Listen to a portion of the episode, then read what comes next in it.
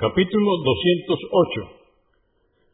La recomendación de hacer la oración de salutación a la mezquita.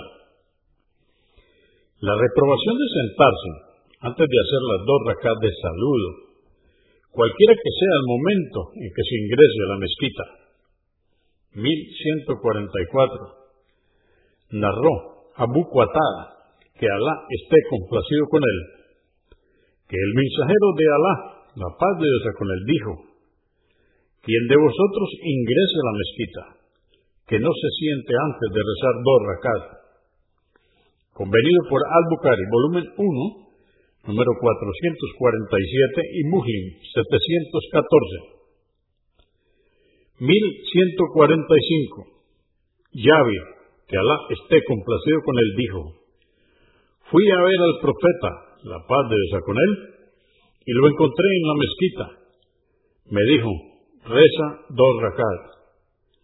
Convenido por Al-Bukhari, volumen 1, número 447 y Muslim 718.